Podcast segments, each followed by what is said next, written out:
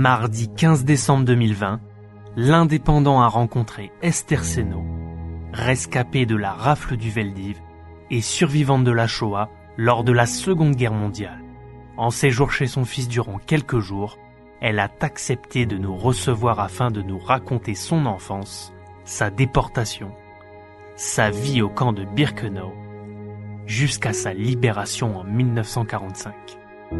Un entretien d'une heure trente chargé d'histoire, en exclusivité pour l'indépendant. Quand on est arrivé en France, évidemment, on n'est pas arrivé dans de très bonnes conditions, étant donné qu'il n'y avait pas de travail. Mes parents ont trouvé un petit appartement euh, dans le quartier de Belleville à Paris, qui était un quartier très populaire, où il y avait quantité d'immigrés qui arrivaient dans ces quartiers-là, parce que les, les, les logements qu'on trouvait, c'était presque des taudis, si vous voulez, euh, qui, qui nous étaient accessibles au niveau financement. D'accord. Alors disons que dans ces quartiers-là, euh, on a vécu euh, assez difficilement, mais enfin, euh, c'était un quartier à forte population d'émigrés, donc il y avait une solidarité, euh, il y avait une entraide euh, entre tous ces gens qui arrivaient euh, par, pratiquement de l'Europe entière. hein. Qui étaient tous euh, Parce que les pour nous, euh, vous savez, quand on est arrivé en France, il y avait déjà tout le reste de notre famille qui avait émigré Mhm. et qui nous écrit, qui écrivait à mes parents en polonais en disant que la France, qu'ils avaient été bien reçus, que c'était Mhm. un pays de la liberté. Enfin, on- chose que mes parents ne connaissaient absolument pas en Pologne. Tout le reste de la famille avait émigré en France. Comment? Le reste de la famille avait déjà émigré en France. oui, oui, oui. venus en France. Oui, oui, oui, tout le reste de ma famille avait déjà immigré en France D'accord. euh, bien, à- euh, bien avant nous. Alors disons moi, j'ai fait toute ma scolarité évidemment à Paris, euh, l'école, l'école maternelle et la communale. Mhm. Bon, bah, de toute façon, je peux pas dire on n'a pas on n'a pas souffert ni de racisme ni, ni Ah oui. d'antisémitisme parce que je suis dans ces quartiers-là, euh, euh, tout le monde était très solidaire parce que on vivait tous dans les mêmes conditions. C'est-à-dire qu'à chercher des petits boulots pour amener quelque chose à la maison, parce que c'était pas évident. Ben, J'avais des frères qui étaient quand même beaucoup plus âgés que moi et qui eux tr- euh, trouvaient un petit peu de travail. Bon, enfin disons que je considère que moi personnellement, enfin tout le reste de la famille, on n'a pas été malheureux parce qu'on n'a connu que ça. D'accord. Finalement, quand on n'a pas connu autre chose, on trouve que c'est tout à fait normal. Vous étiez six ou sept enfants, c'est ça? Comment? Vous étiez six ou sept enfants? Euh, nous, maison nous étions euh, sept enfants. Sept enfants. Et vous, vous êtes à combien? L'avant-dernière. Et euh, quand, quand la guerre a éclaté, ça a changé les choses euh, Ah bah, C'est-à-dire que bon, on avait, je vous dis, on a vécu à peu près euh, normalement. hein. Il n'y a rien à dire. On était une famille très soudée. euh, on n'avait pas de problème de ce côté-là. D'accord. Bien. Alors on a vécu à peu près normalement jusqu'à la déclaration de la guerre. Mhm. Et puis euh, évidemment, quand la guerre s'est déclarée en septembre euh, 40, euh, en septembre 39, euh, on nous a évacués, soi-disant que Paris allait bombarder. Et Ah puis, oui euh, puis un mois après, on est revenu parce qu'il il se passait rien. hein. Mhm. Alors disons qu'entre 39 et 40, il n'y a pas grand-chose à dire parce que c'est ce qu'on a appelé la drôle de guerre. Et puis vous savez, nous les enfants, moi, en 39, j'avais 11 ans.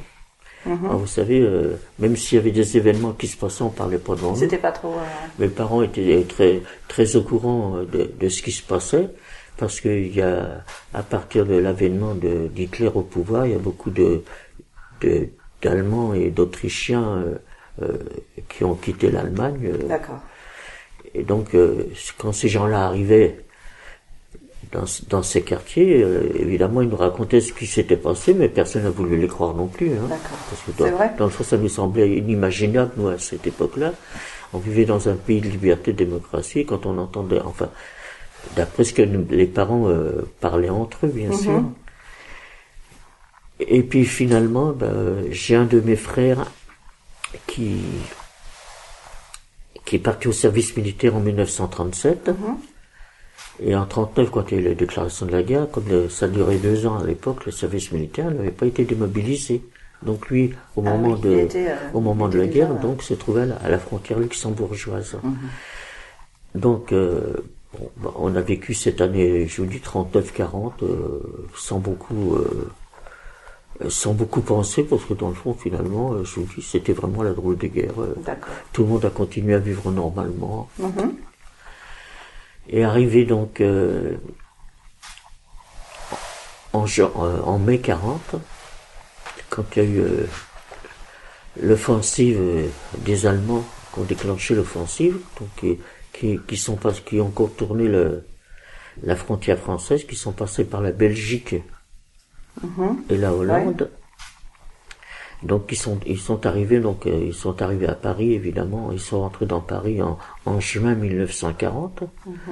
et là ça a été une catastrophe presque nationale parce que on n'arrivait pas à comprendre comment que à l'époque la France l'armée française était considérée comme la plus importante de, de toute l'Europe qu'elle est capitulée en si peu de temps en, en, à peine trois semaines à mois. Alors ça a été vraiment une catastrophe. Bah, évidemment il y a eu l'exode euh, nous, on n'a pas bougé parce que mes parents, mon père était déjà un homme qui était malade, ma mère était était infirme, elle avait un pied beau, donc euh, euh, et puis où aller? On n'avait pas d'argent, on n'avait pas de relations nous dans dans les campagnes ou dans l'environnement, donc on n'a pas bougé de la maison. Et puis donc quand les Allemands sont rentrés à Paris, moi j'ai passé mon certificat d'études en juin 40, j'avais 12 ans. D'accord. Donc après, je ne suis plus jamais retourné à l'école, évidemment, après la, mhm. après l'arrivée des Allemands. Et disons que j'ai mon frère qui s'est trouvé donc militaire, lui, euh, pendant la débâcle, euh, il a évité, avec une partie de son régiment, l'encerclement euh, des Allemands pour éviter d'être fait prisonnier de guerre. Mhm. Et quand les Allemands sont rentrés en France, donc ils ont occupé la France et donc ils ont réannexé l'Alsace et la Moselle qu'ils avaient perdu mhm. pendant la Première Guerre mondiale et ils ont occupé la France du nord jusque jusqu'à la Loire mhm. au milieu de la France où là ils ont euh, installé une, frontière qu'on a appelée mhm. la ligne de démarcation.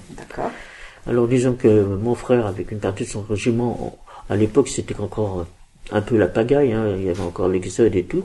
Ils ont quand même réussi à passer et il s'est retrouvé dans, à la caserne à Pau. C'est ça, j'ai vu ça, d'accord. Bon. Et puis. Il est passé en zone libre. Donc, en, en, juillet, en juillet 42, donc le maréchal Pétain qui avait été reçu les pleins pouvoirs, mm-hmm.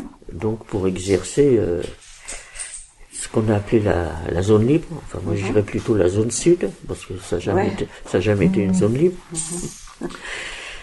Et au mois d'octobre, vous voyez, la France qui était complètement démoralisée, démolie, bombardée, enfin, vous voyez, tout ce qui a mhm. pu se passer pendant cette, période, eh bien, son principal souci, ça a été de s'occuper du problème des Juifs de France. Hein. Donc, en octobre 40, il a commencé à sortir des nouvelles là parce qu'il avait reçu les pleins pouvoirs. Et la première chose qu'il a fait déjà, c'est de de supprimer la République, et ça c'était devenu euh, l'État français, c'était plus la République française. Et la première chose qu'il a fait, donc, c'est d'établir ces nouvelles lois euh, qu'on a appelées le statut des Juifs. Ouais. Et ça, ça s'est passé en octobre 40, vous voyez. Et entre-temps, je crois qu'à partir de juillet, il avait commencé déjà à faire un pacte de collaboration avec Hitler. Mhm. Alors, euh, dans ce, dans ce statut des juifs, il y avait en premier le recensement de toute la population juive. Alors le recensement, il fallait aller dans les commissariats, déclarer euh, l'adresse où on habitait, le nombre de personnes qui occupaient, les biens que nous possédions. Ah oui. Si par exemple nous avions un poste de radio ou, euh, un, ou un vélo, une bicyclette, il fallait le, remettre au commissariat. On n'avait plus le droit de posséder. C'était pourtant pas grand-chose, mais déjà ah ça, ça a commencé ça. Ensuite, il y avait l'interdit. On avait le couvre-feu à partir de 20 h On n'avait pas le droit de sortir après 20 h mhm. Euh, tous les lieux publics étaient interdits, les cabines téléphoniques, enfin tout, tout ça était interdit. Euh, par exemple, pour les enfants euh, qu'on allait jouer souvent dans les jardins publics ou des choses comme ça, euh, au gris, il y avait marqué interdit aux juifs et aux chiens. Mhm. Ensuite, évidemment, quand euh, il a commencé à y avoir le, le ravitaillement, si vous voulez, où les Allemands commençaient déjà à bien se servir, nous avions accès dans les commerces qu'à partir de 16 heures. Ah, évidemment, quand on arrivait, il n'y avait plus grand-chose, parce que les gens commençaient déjà à faire la queue le matin de bonne heure. Et dans les transports en commun, nous n'avions droit qu'au dernier, qu'au dernier compartiment, qu'au dernier wagon. vous voyez, la vie a commencé à être euh, euh, plutôt euh, très difficile, surtout euh, dans ces quartiers où euh, les gens vivaient au jour le jour. Alors évidemment, toutes les professions libérales ont été supprimées. Et puis, ben, on, on a survécu comme on a pu, euh, avec, je vous dis, avec la solidarité des gens, parce que dans ces quartiers-là, il n'y avait pas que, que des, que des émigrés, il y avait quand même euh, des Français qui vivaient dans ces quartiers-là. hein. Donc euh, il y avait quand même une, une forte solidarité. Donc et puis on avait beaucoup de commerçants quand ils avaient des invendus ou des choses comme ça qui commencent, qui nous les donnaient, si vous voulez. Donc on essaie de, de vivre à peu près normalement. Et arrivé en, en mai 1941, il y a une nouvelle loi qui est sortie. Et donc euh, on a reçu à la maison euh, ce qu'on appelait une convocation. On a appelé ça la rafle du billet vert. Alors en réalité, c'était pas une rafle. Donc on venait pas chercher les gens à la maison. Ils étaient convoqués. Ils étaient convoqués par les commissaires de police. Et sur la convocation, il y avait marqué de se présenter pour affaires de famille. Alors évidemment, comme euh, il y avait eu le recensement, alors évidemment, quand il y a eu le recensement, euh, sur les cartes d'identité, ils avaient mis un tampon rouge où il y avait marqué juif dessus. Donc euh, déjà, Ok, ouais. Bon. Alors, vous savez, quand nous sommes arrivés en France, on a été reçus normalement, quoi. On on n'a jamais eu de problème avec la police. On était quand même une population très discrète, hein. On se faisait pas remarquer. D'ailleurs, j'ai toujours le souvenir euh, de la voix de ma mère qui nous disait quand euh, on- le matin on partait à l'école en disant la France nous a bien accueillis, nous sommes des étrangers, tenez-vous tranquille, ne répondez pas, euh, soyez attentifs. Enfin, vous voyez, on avait la leçon de morale euh, avant d'aller à l'école. C'est dommage que ça a été supprimé. Vous voulez dire dans toutes les familles, c'était comme ça? Euh, je sais pas, mais chez ma mère, oui, c'était comme ça. Alors évidemment, dès l'instant où les convocations euh, émanaient de la police française, bah, vous savez, on était très respectueux des lois à l'époque. et bah, mes, mes deux, mes deux frères se sont présentés. D'accord. Et à ce moment-là, ils avaient ouvert deux camps d'internement dans le Loiret. Le- un camp qui s'appelait le camp de Pithiviers et l'autre Braun-la-Rolande.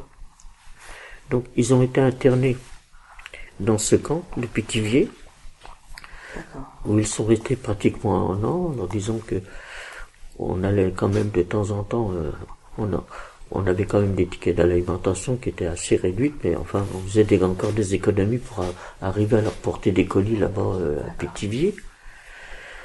Et Et puis, vous euh, avez compris pourquoi? Comment Vous avez compris ce, euh, ce qui se passait Pourquoi ça Ben non, pour, pour eux, c'était enfin c'était un camp de travail. Alors ce jour-là, ils n'avaient convoqué que des hommes, c'est-à-dire des hommes de, de 16 à 50 ans. D'accord. Et là, il y a eu 4000 arrestations. Mais la population française s'en était pas rendu compte parce que c'était sur convocation. Les gens y, y allaient de, de, de même, quoi. On n'était pas venu les chercher, euh, comme, comme dans, dans les grandes rafles. Et malheureusement, ils sont restés un an là. Et à partir de juin 1942, il a commencé à y avoir les premières euh, déportations, euh, soi-disant pour aller travailler dans des camps de travail en Allemagne. Alors évidemment, personne ne s'est inquiété ou affolé en disant après tout, on attend de prisonniers de guerre euh, qui sont dans les stalags, pourquoi que toutes ces personnes qui étaient quand même euh, des adultes n'iraient pas travailler. Donc, euh, per- euh, enfin, dans- parmi la population, personne n'a trouvé rien à redire. Et dans, dans votre famille? Ah bah, Comment ça pas dans notre famille, dans je parle de Ah oui, Et dans votre famille Comment c'était Bah, dans notre famille, ça s'est passé que finalement, bah, euh, vous savez, euh, mes parents avaient quand même le souvenir euh, de tous les programmes, de tout ce qui se passait en Pologne. Bon, bah, euh, vous savez, on a quand même vécu euh, de 40 à 42 euh, des événements. Bon, bah, ça s'enchaînait, quoi, finalement. euh. on s'attendait tous les jours à, à ce qu'il y ait une autre loi qui sorte. D'accord. Et puis finalement, bah, euh, ils ont été déportés donc euh, euh, en le premier transport en juin 1942. Et tous les transports qui quittaient la France à l'époque, donc de, de Pithiviers, Beaune-la-Rolande et de Compiègne, parce qu'il y avait aussi des, des résistants qui étaient partis dans, dans les premiers transports. Euh, chaque transport devait être de 1000 personnes. Et chaque, et chaque transport euh, portait un numéro. Et mes frères ont été déportés avec le transport numéro 4. Ah. Il y avait déjà quatre transports qui avaient quitté le, la le France numéro 4. en direction de, de ces fameux camps de travail qui se terminaient à Auschwitz à l'époque parce que Birke- Birkenau n'avait pas encore été construit. Donc euh, tout s'est enchaîné. Au mois de juin, il y a une nouvelle loi, toujours qui émanait de Pétain, parce que jusqu'en 1942, toutes les lois raciales que Pétain avait instituées euh, n'avaient pas été demandées par les Allemands. Il l'a fait de sa propre initiative.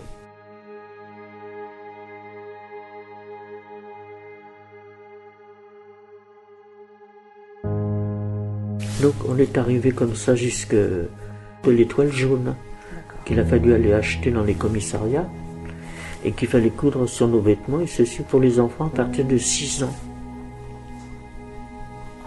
D'accord. Et arrivé au mois de juillet, donc cette fameuse rafle du Veldiv, euh, il y avait des bruits qui couraient quand même, parce qu'il y a quand même Ah ouais? quelques policiers qui étaient quand même plus complaisants. Enfin, enfin, il y a eu pas mal de personnes qui étaient au courant qu'il allait y avoir des rafles, mais on ne s'est pas méfié, parce que jusqu'à présent, toutes les rafles qui avaient eu lieu étaient uniquement pour des hommes. Ah, d'accord. On n'avait encore pas arrêté de femmes ni d'enfants. Donc on est arrivé euh, le 16 janvier, le 16 juillet. Il était très de bonne heure le matin. On a entendu des bruits dans les escaliers. Alors on s'est mis à la fenêtre pour voir ce qui se passait. On a arrivé, on a vu arriver quantité de policiers en. C'était euh, très tôt le matin, ça que vous avez dit. Hein Comment? C'était tôt le matin? Ah Oui, c'était tôt le matin. Ils, sont- ils ont dû arriver vers 6 heures du matin. Et comme euh, il y a eu le recensement, ils avaient chacun des fiches pour euh, le nombre de personnes qui devaient arrêter. Donc euh, on, les a entendus monter dans les escaliers, on tapé aux portes en disant préparez un petit bagage, vous descendez euh, en bas de votre immeuble. Euh, Il y a des gens qui voulaient pas ouvrir, donc à coup de matraque, ils ont défoncé les portes en faisant sortir les gens de force. Évidemment, dans ces quartiers, il y avait quand même des familles nombreuses. Vous avez les enfants qui hurlaient, qui avaient peur. Euh, J'ai vu descendre euh, des, des personnes âgées sur des, sur des civières. Enfin, ça a été quelque chose d'épouvantable. Cette rafle, elle a duré euh, pratiquement toute la matinée. hein. Et vous voyez, on habitait dans un passage qui s'appelait le passage Ronce, si vous voulez, et qui avait 200 mètres de long. Vous voyez, vous savez, des petits passages très étroits. Et dans ce passage, ils ont appelé 86 personnes. Et alors, euh, la rafle s'est terminée.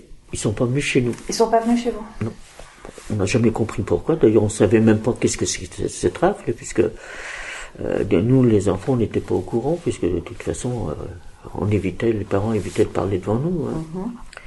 Et une fois que la rafle a été terminée, évidemment, euh, ma mère euh, s'est quand même inquiétée. euh. Alors moi, à l'époque, au moment de la rafle du Veldu, j'avais 14 ans, et ma sœur avait 16 ans. Et dans la maison, il ne restait plus que mes parents et un petit frère qui avait 11 ans. Donc, euh, ma mère, très inquiète, avait demandé à ma sœur et à moi, une fois que la rafle a été terminée, de voir dans le quartier, puisque nous avions toute, toute notre famille qui habitait dans le même quartier, de voir ce qui s'était passé, puis d'aller au renseignement euh, pour avoir une explication. Donc votre votre sœur et vous, vous êtes sortis euh, Comment? C'est votre sœur et vous qui êtes sortis voir ce qui se passait Oui. Et alors, bon, bah, j'ai fait le tour du quartier, bien sûr. J'ai retrouvé personne.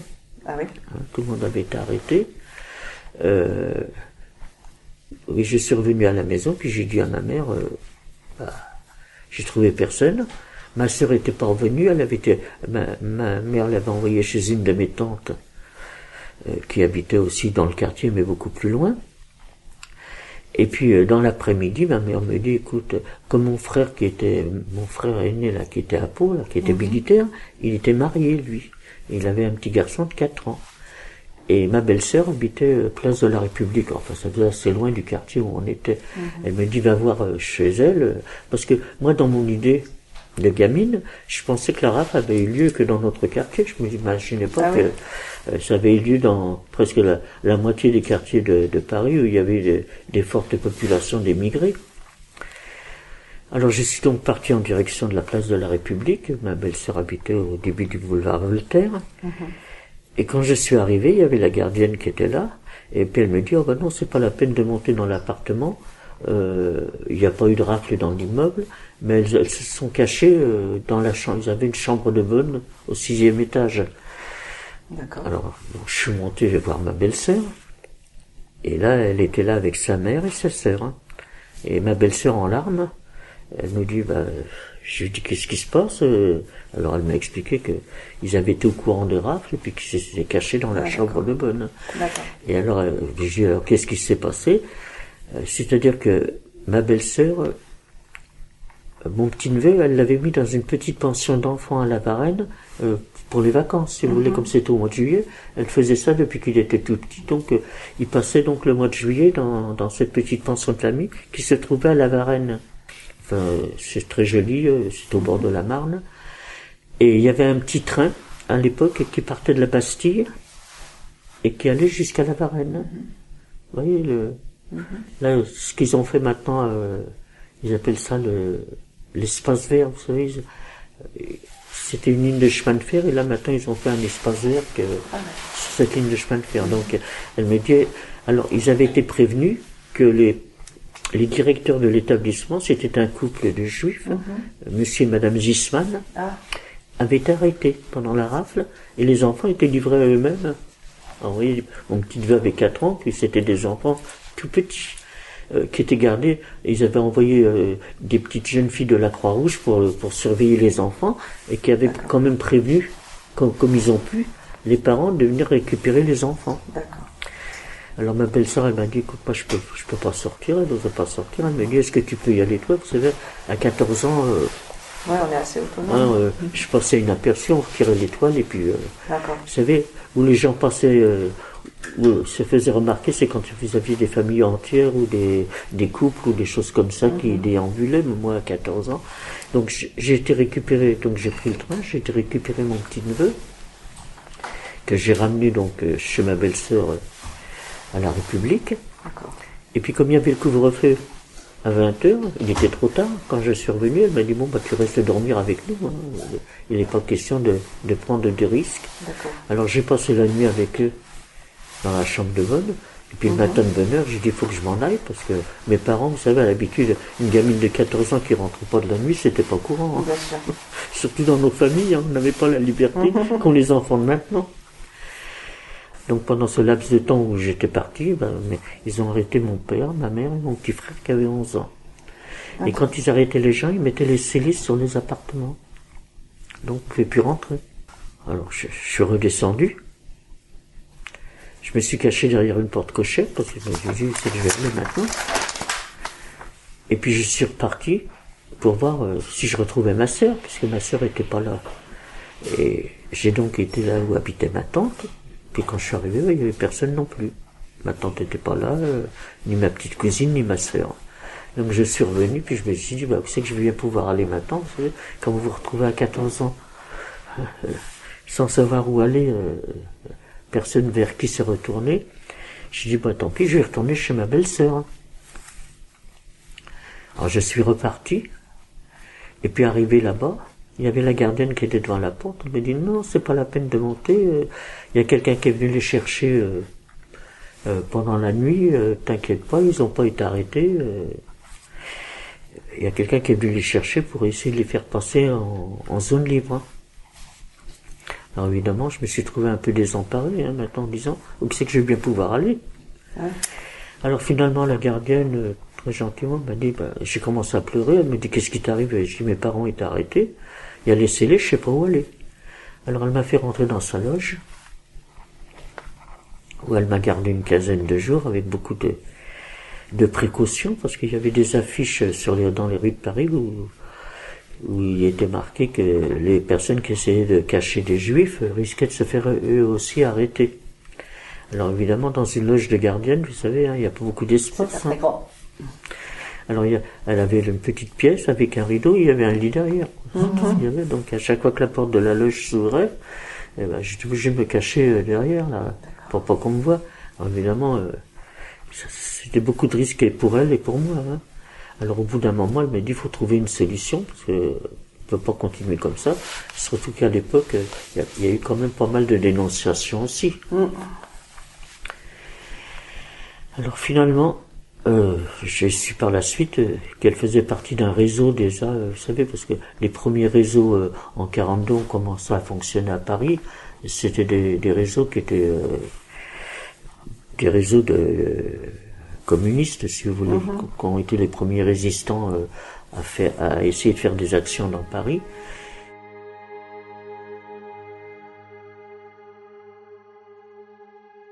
La solution qu'on avait trouvée, c'était de, de, franchir cette ligne de démarcation pour rejoindre mon frère. C'était le seul membre de ma famille euh, qui me restait. Alors, euh, elle a trouvé un passeur qui m'a emmené jusqu'à Bordeaux. Et là, quand on est descendu du train à la gare de Bordeaux, je me suis rendu compte que ce monsieur convoyait une vingtaine de personnes, des familles entières qui avaient échappé à la rafle à cette fameuse rafle, et puis qui essayait de franchir la ligne de démarcation. Alors j'étais un peu surprise parce que je pensais que c'était avec moi. Je connaissais personne.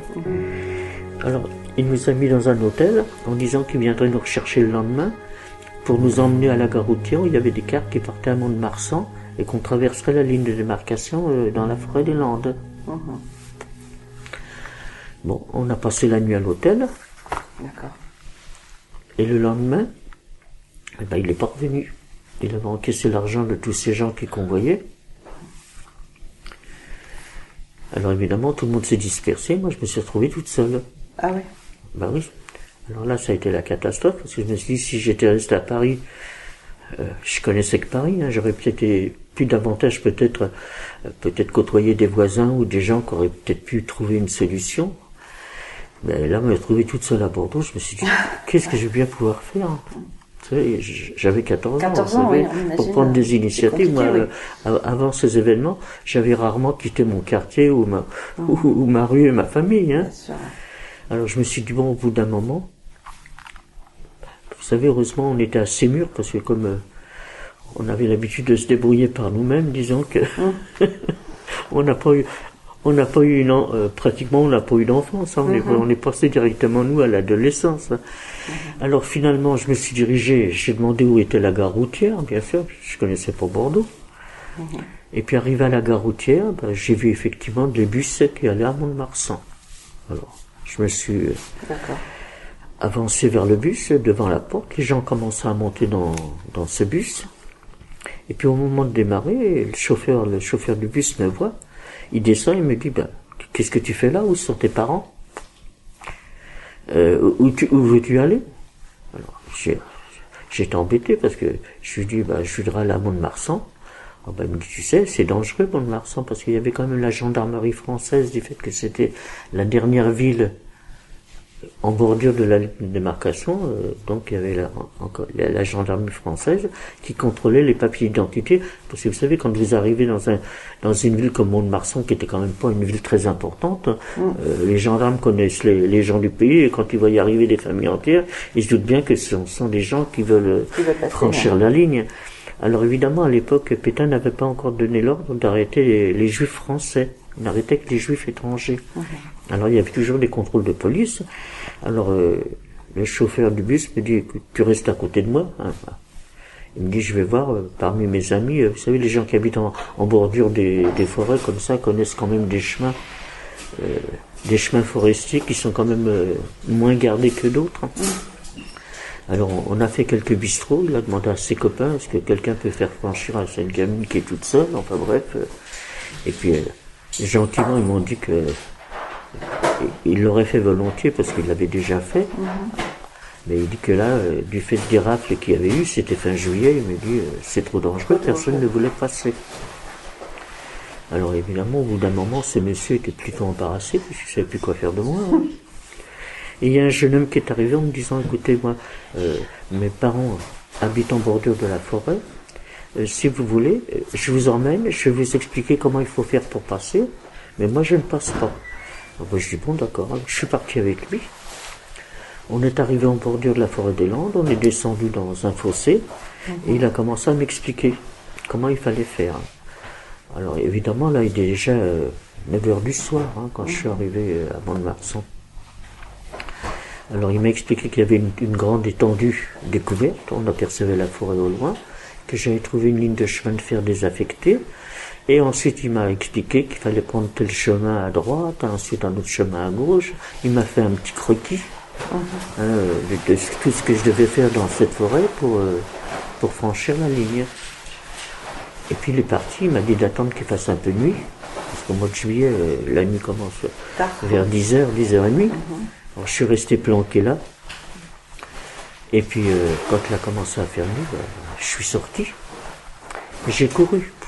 Toute cette étendue qui était découverte, moi à 14 ans, on court vite. Hein. Et je suis rentré donc dans cette forêt où euh, j'ai trouvé cette ligne de chemin de fer que j'ai que j'ai suivi pendant longtemps.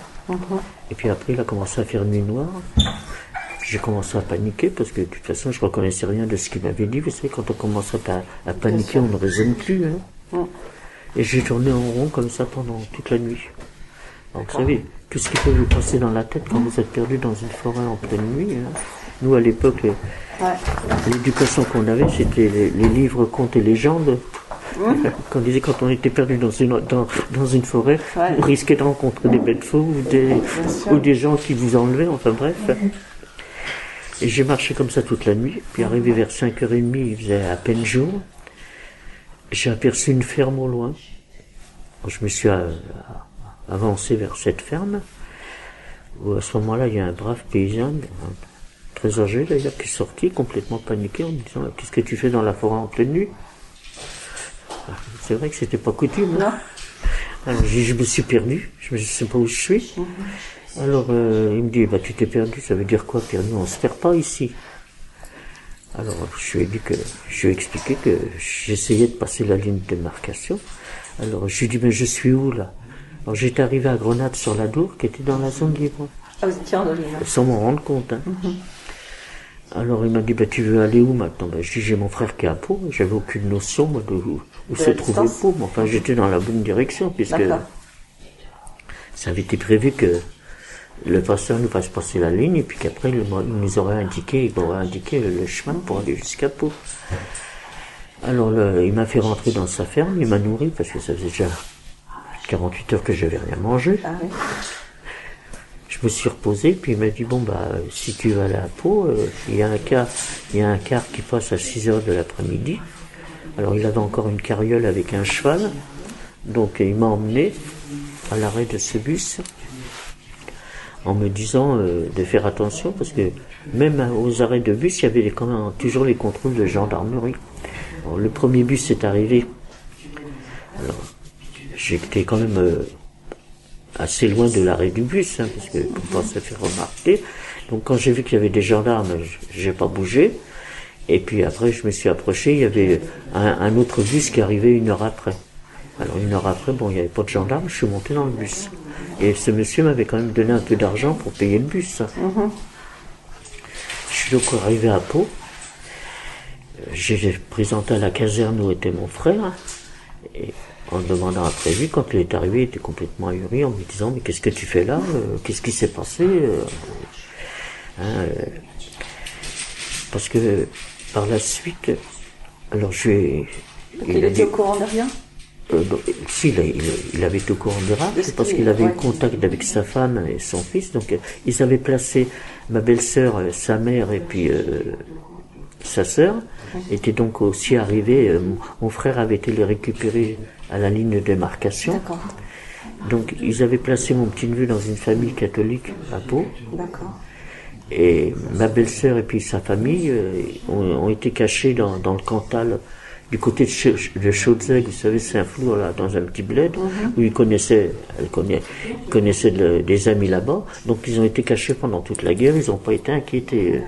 Donc euh, mon frère était au courant des arrestations, mais euh, il ne savait pas euh, du côté de, mes parents ce qui était arrivé. Alors quand il me il savait pas quoi faire, et ben il me dit il peut pas me loger à la caserne, hein, c'était pas possible. Il m'a donc trouvé une chambre, une, une chambre euh, dans la ville de Pau, rue Carnot, je me rappelle encore, au 37 rue Carnot. Mhm. Euh, c'est un grenier aménagé, si vous voulez. Donc, euh, il a été voir la, la propriétaire, bon, qui a accepté. Et tous les jours, ben, il venait me porter à manger. Il venait me porter des livres, parce qu'il fallait bien m'occuper. Vous savez, vous êtes enfermé dans un grenier. Et puis on n'osait pas sortir, parce que comme il y avait toujours des contrôles de gendarmes du fait qu'ils recherchaient les juifs étrangers, lui, mon frère, portait le même nom que moi, le nom de famille. Mais lui était français, moi j'étais polonaise. Lui, il avait la nationalité française. Ah oui, puisqu'il était, était dans l'armée puisqu'il était dans l'armée, il- avait été naturalisé français. D'accord. Alors euh, évidemment, je suis pratiquement jamais sorti de, de ce grenier jusqu'au mois de novembre 42. Vous avez passé euh, Alors je suis arrivé là mois, au début août 42 à Pau. J'y suis resté jusqu'au mois de novembre 42. Et là, les, les, les Américains avaient débarqué en Afrique du Nord. Donc en représailles, les Allemands avaient occupé toute la France. En octobre, en octobre 42. Attendez, c'était en octobre ou en novembre Je crois que c'était en novembre 42. Enfin, vous pouvez peut-être vérifier la date. hein. Mhm. Et là, euh, mon frère euh, m'a dit, euh, comme il savait ce, que, ce qui allait les attendre, parce qu'après, euh, Pétain a ressorti une nouvelle loi euh, avec la collaboration de déporter, d'arrêter aussi les juifs français. Alors, comme mon frère s'est dit, bon, on va y avoir droit, hein, euh, lui était au courant de ce qui se passait, ils ont décidé avec une partie de, de leur régiment de franchir la frontière espagnole, puisqu'ils étaient pas loin de la frontière et de passer donc euh, en Afrique du Nord hein, pour rejoindre les forces françaises libres. Donc en partant, il m'a laissé tout l'argent qu'il avait disponible, en me disant, bah, essaie de te débrouiller, trouver une famille ou, ou trouver une ferme pour euh, te cacher, pour travailler. Et puis là, euh, une fois qu'il a été parti, je me suis dit, bon, je je pouvais plus rester dans cette chambre de bonne, hein, de toute façon, puisqu'il était plus là, lui. Alors je me suis dit, il n'y a plus de ligne de démarcation. J'ai dit, si ça se trouve, moi, dans mon, dans, ma- dans mon idée de gamine, je me suis dit, mes parents étaient âgés, mon petit frère avait 11 ans. J'ai dit, si ça se trouve, c'était peut-être qu'un contrôle de police. Peut-être qu'ils sont revenus.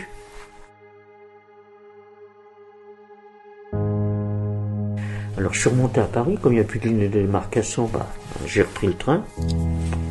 Il y a eu des contrôles dans les, si vous voulez, dans les trains, mais moi, du fait que, à moi, ils m'ont rien demandé, hein. vous savez, quand vous êtes toute seule, et puis, euh, j'étais pas particulièrement typé, hein. Mhm, D'accord. faut qu'on me reconnaisse. Et puis finalement, bah, je suis remonté à Paris, bah, j'ai refait le tour du quartier, j'étais chez mes parents, donc il y avait toujours les scellés, j'ai retrouvé personne. J'ai donc été retrouver la gardienne qui m'avait hébergé. Ah. Donc elle m'a reprise encore chez elle pendant un certain temps. Et ensuite, je sais pas d'où elle tenait les renseignements, parce qu'elle devait être bien informée. Elle m'a trouvé un hébergement dans, dans un orphelinat qui se trouvait rue Vauclin. C'était une ancienne école rabbinique qui avait été réquisitionnée par la préfecture de police pour servir d'orphelinat. Parce que à l'époque, euh, les parents étrangers avaient quand même, euh, étaient là depuis un moment, avaient quand même des enfants qui étaient nés en France, qui étaient français. Et à l'époque, il n'avait pas, euh, Pétain n'avait pas encore donné l'ordre de déporter des enfants. Donc tous ces enfants étaient placés dans les orphelinats, mais qui étaient euh, donc euh, surveillés par la, par la police, puisqu'ils avaient été placés par la police française. Alors quand je suis arrivé dans cet orphelinat, le directeur m'a dit qu'évidemment, euh, vous pouvez pas me laisser dans la rue. Donc il m'a reçu, mais il y avait le problème que moi, j'étais pas répertorié, puisque j'étais arrivé de moi-même. Mhm. Vous n'aviez Donc- pas été placé. Bon, je pouvais pas dormir parce qu'il y avait des contrôles la nuit. Pour voir si tous les enfants étaient là, parce que là, la population française sont quand même euh, commencé à prendre conscience de ce qui se passait. Et il y avait beaucoup d'organismes qui ont commencé à fonctionner, l'OSE, différents organismes, euh, pour euh, sauver un maximum d'enfants. Parce que ces orphelinats étaient des véritables pièges. Quand ils avaient besoin de faire des transports pour les compléter, ils venaient faire des rafles dans les orphelinats. Alors je suis resté quelques mois dans cet orphelinat. Alors tous les soirs, évidemment, à chercher des hébergements pour dormir la nuit. Alors souvent dans des caves ou dans des greniers, enfin, vous voyez. Ça a été la galère pendant quelques mois, comme ça. Et puis ensuite, euh, petit à petit, comme ça commençait à devenir de plus en plus dangereux, il y avait de plus en plus d'arrestations. euh, Le directeur m'a envoyé dans un autre orphelinat, rue Paul Albert, qui se trouvait au pied du Sacré-Cœur, dans le 18e arrondissement. Et là, je venais d'avoir 15 ans.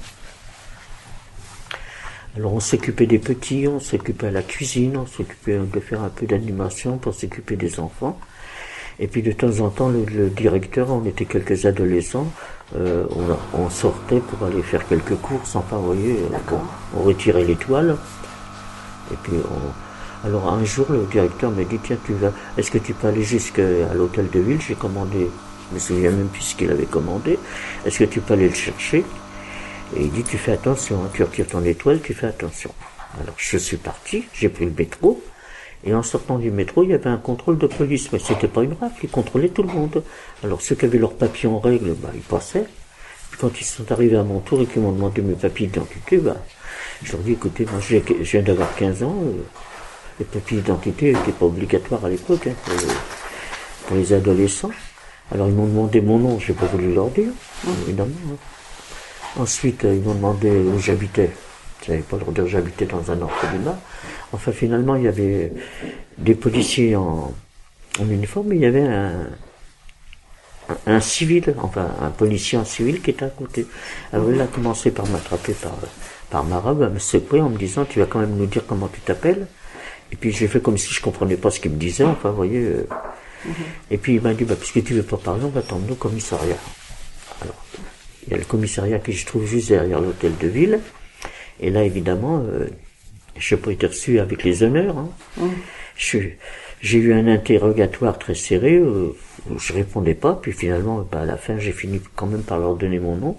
Et comme il y avait le, fichier du recensement, et je figurais dessus, donc ils m'ont gardé au commissariat. Et le soir, il y a un quart de police qui est venu, on appelait ça à l'époque des paniers à salade, c'était des quarts de police avec des cellules. Mhm. Vous savez, je me suis retrouvé là-dedans, ça fait un drôle d'effet. Hein mm. À 15 ans, de se retrouver enfermé dans, dans un quart de police. Alors, ce quart de police a fait le, tour de quelques arrondissements où les gens avaient été arrêtés, qui étaient gardés. Mm-hmm. Donc, une fois que le quart était plein, on nous a emmenés à Drancy. Et ça, ça s'est passé euh, fin juillet 43. Donc, on est arrivé à Drancy.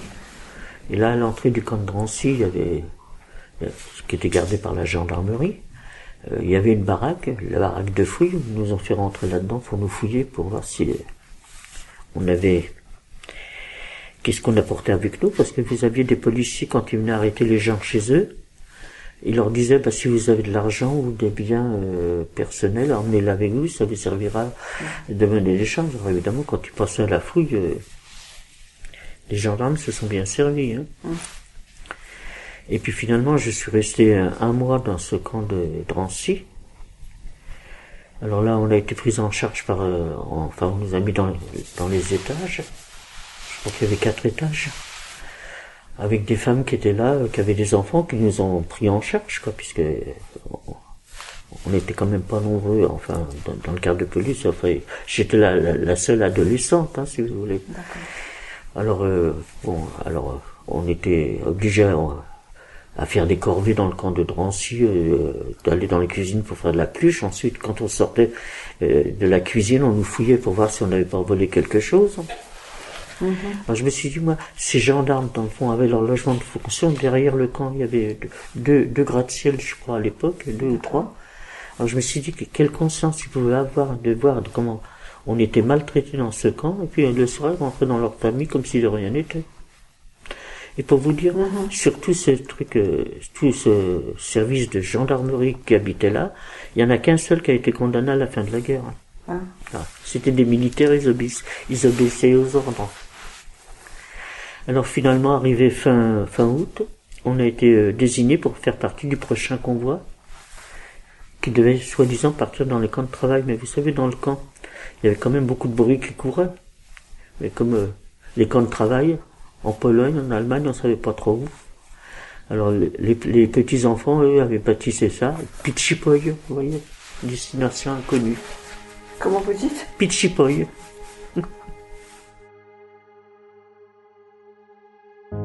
on se faisait pas plus de soucis que ça, puisque de toute façon, on savait pas du tout où on allait. Hein. Vous faisiez pas plus de soucis que ça?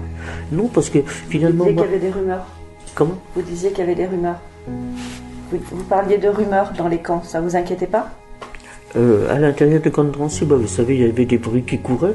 Enfin, vous savez, quand on est adolescent, on réagit pas comme des adultes. hein. D'accord. Alors, euh, finalement, euh, il y avait beaucoup de femmes de prisonniers de guerre qui étaient dans le camp de Drancy. Alors, elles, elles étaient encore protégées par euh, la Société des Nations en tant que femmes de prisonniers de guerre. Elles étaient là comme otages, si vous voulez.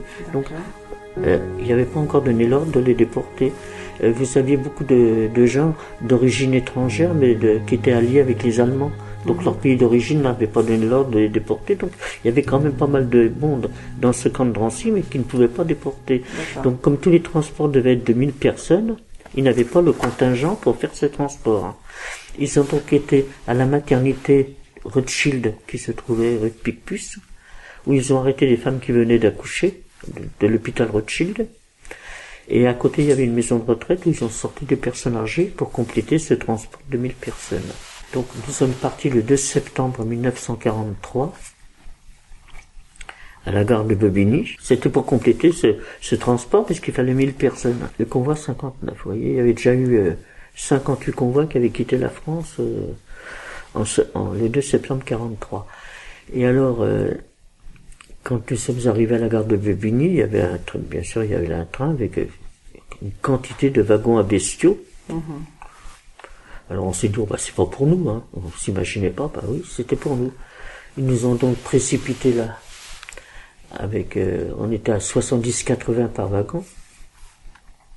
Alors, vous voyez euh, l'espace que ça pouvait donner. En principe, euh, c'est marqué sur les portes des wagons à bestiaux, 40 personnes et je crois 6 chevaux. D'accord. En principe, c'était les transports, euh, c'était marqué sur les portes.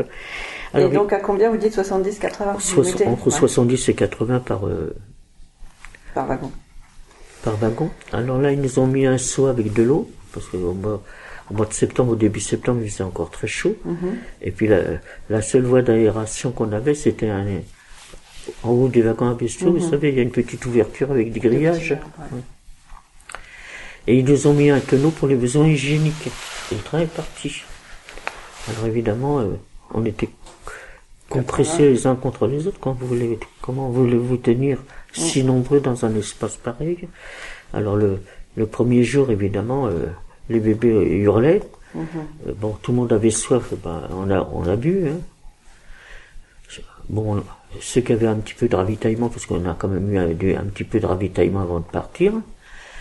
Donc la premi- le premier jour, ça, a à peu près passé normalement, mais enfin, il y a beaucoup de vieilles personnes âgées qui pouvaient plus tenir debout, euh, qui tombaient par terre. Donc, on- mais le deuxième jour, ça a été une catastrophe parce que le, le tonneau avec euh, les besoins, ben, tout ça, ça s'est renversé par terre.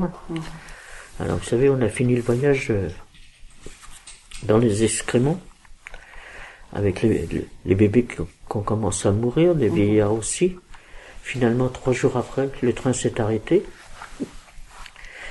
Et là, les portes se sont ouvertes sur un immense quai en béton. Il n'y avait rien autour.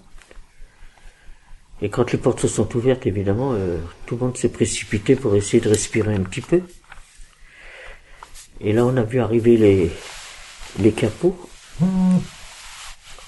avec des matraques pour arriver à faire descendre tous ces gens sur le quai. Alors ça a été une véritable pagaille. Et ensuite il y a un Allemand qui est venu avec un haut-parleur. Euh, au bout du quai il y avait des, des camions avec une croix rouge, vous savez, comme des camions sanitaires. En disant aux gens, euh, les personnes âgées, les femmes, les enfants, ceux qui sont fatigués peuvent monter dans les camions. Le camp est à quelques kilomètres, ça leur facilitera l'arrivée au camp. Évidemment, euh, les trois quarts se sont précipités hein, dans les camions. Et nous, on a été, euh, on a été encerclés par un groupe de, comment on peut appeler ça, Euh, des, les femmes militaires là qui gardaient le camp. Je sais pas comment on les appelait. Elles nous ont encerclés, un groupe de femmes. Donc, euh, ils nous ont encerclés en disant vous vous bougez pas de là. Ils ont fait la même chose du côté des hommes. Et puis euh, donc, ils nous ont fait défiler une par une.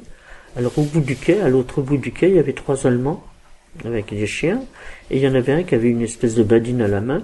Ils nous ont fait défiler une par une. Alors, avec le geste à droite, à gauche, à droite, à gauche, ils ont fait deux files. Alors, on a été sélectionné à 106 femmes pour le camp de travail. Après les 106 femmes, toutes les autres ont été renvoyées vers les camions. Et ils ont fait la même chose du côté des hommes. Je crois qu'ils ont sélectionné 243 hommes. Et pareil, donc les autres dans le camion. Les camions sont partis. Et nous, nous sommes partis à pied en direction du camp. Qui se trouvait être le camp de Birkenau. Enfin, vous avez dû voir des films ou des Bien reportages là-dessus. hein. Mhm. Et alors, euh, quand nous sommes arrivés devant le portail, le portail s'est ouvert. Et là, alors là, on a vraiment cru qu'on arrivait euh, en enfer. hein. Il y avait une fumée épaisse, on ne voyait rien.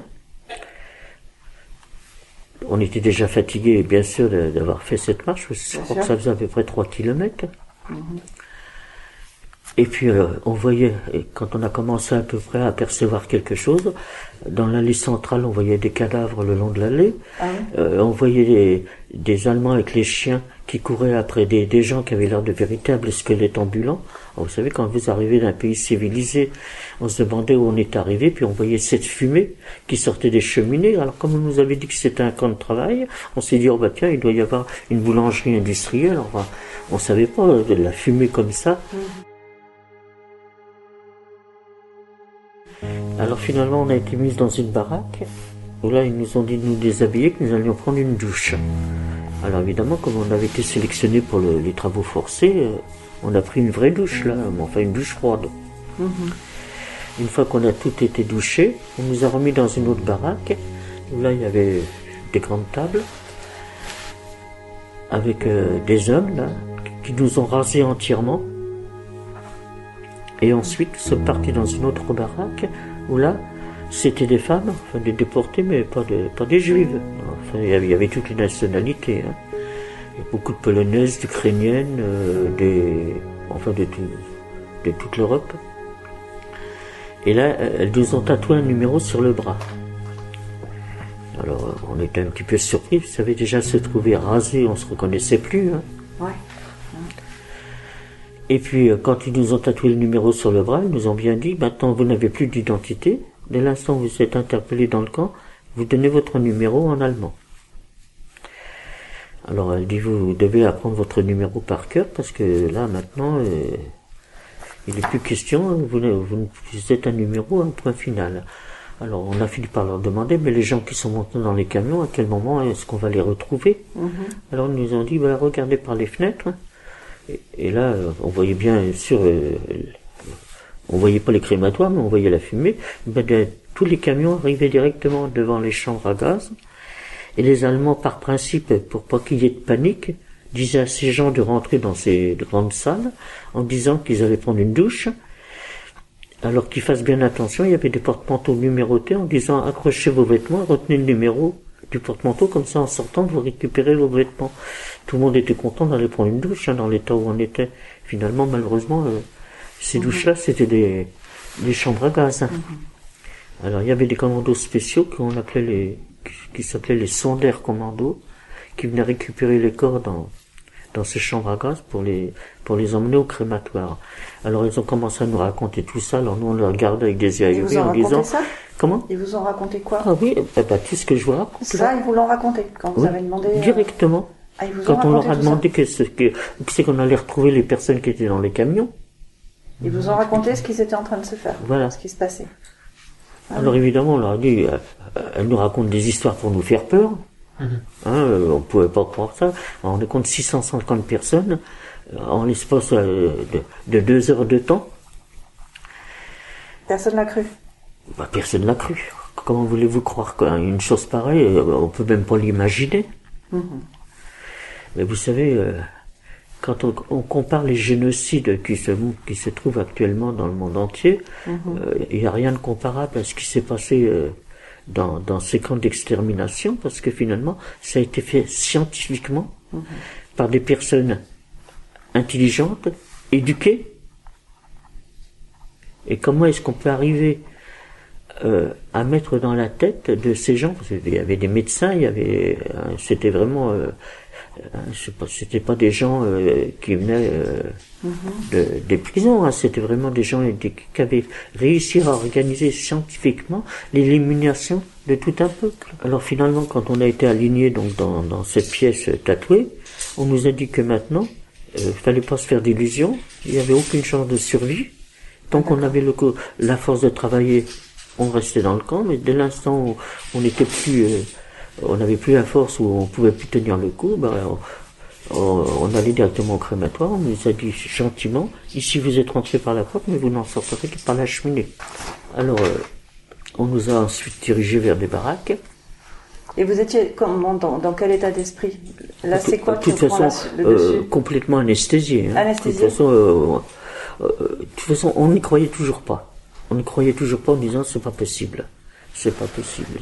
Tout le monde était dans le même euh, état d'esprit. Il y avait personne qui, il n'y avait pas des, des débats entre vous personne, Tout le monde pensait la même chose Je vous dis, on était complètement ahuris. Euh, Tout le monde réagissait pareil. On comment voulez-vous réaliser une chose comme ça mhm. quand vous arrivez d'un pays où, bien sûr, les dernières années ont été difficiles, mais euh, jamais on aurait pu s'imaginer. Mhm. Moi, je me souviens quand euh, les réfugiés allemands et autrichiens sont arrivés en France, qu'ils ont commencé à raconter des camps de concentration, parce que ça s'est ouvert en 1933 pour les opposants à Hitler, mhm. eh ben, personne ne les a cru. Donc euh, nous, on était dans, dans, dans, le même état d'esprit. Comment voulez-vous croire des choses pareilles? Tant, que vous ne les avez pas vécues, on ne peut pas les croire. Hein.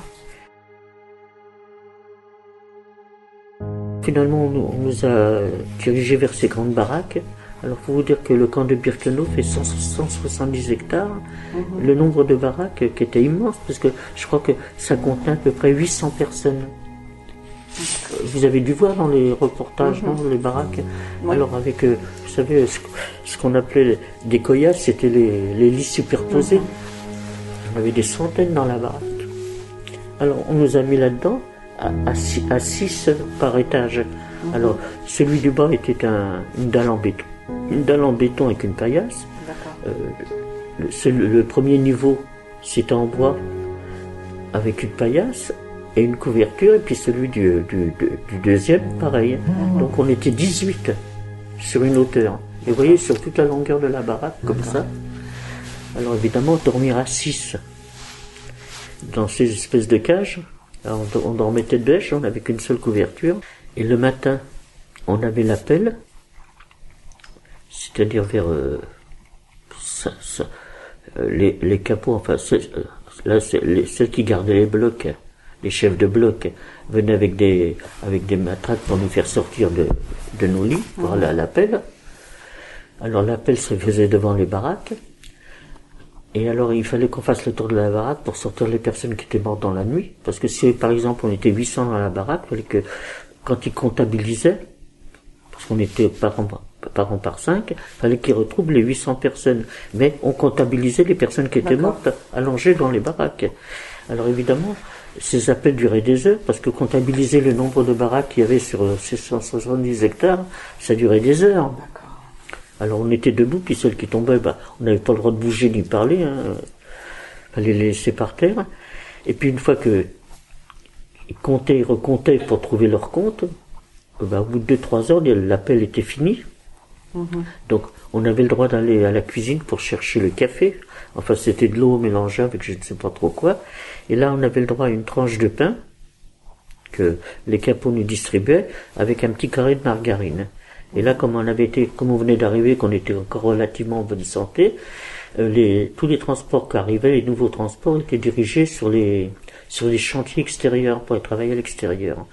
Alors là, quand on allait travailler, on était encadré parce que les Allemands les SS, eux, ne vivaient pas à l'intérieur du camp, ils vivaient à l'extérieur du camp. Mhm. Donc quand on sortait du camp, c'était eux qui nous accompagnaient sur les chantiers, avec euh, les chiens, et donc on marchait à pied sur les, pour aller jusqu'au chantier. Et là, quand on est arrivé, ils nous ont donné des brouettes en bois, des grandes brouettes, avec deux manches de bois devant et deux, et deux manches de bois derrière, où il fallait remplir ces brouettes de matériaux de construction, c'est-à-dire des pierres, des grosses pierres, euh, des, des, planches de bois, de la ferraille, enfin vous voyez différents matériaux, et qu'il fallait ramener au camp. Alors, on faisait à- à- vous voyez, à quatre à porter les brouettes. On vidait la brouette parce que, faut vous dire que, en 1943, euh, les Allemands avaient pratiquement occupé toute l'Europe. Donc, les transports arrivaient de l'Europe entière, il fallait agrandir le camp. Ah, d'accord. Donc, euh, on a fait pendant deux mois ce travail. Et le soir, alors pendant 12 heures. Et le soir, quand on revenait au camp, il fallait ramener les personnes qui pouvaient plus marcher, qui étaient dans, un triste état. Alors, les morts, on les laissait sur place parce que les Allemands sont débrouillés. Et quand on arrivait à, à l'intérieur du camp, il y avait toujours les trois Allemands qui faisaient la sélection pour voir si on était encore capable de retravailler le lendemain. À chaque retour. Comment À chaque retour à chaque le retour. hein.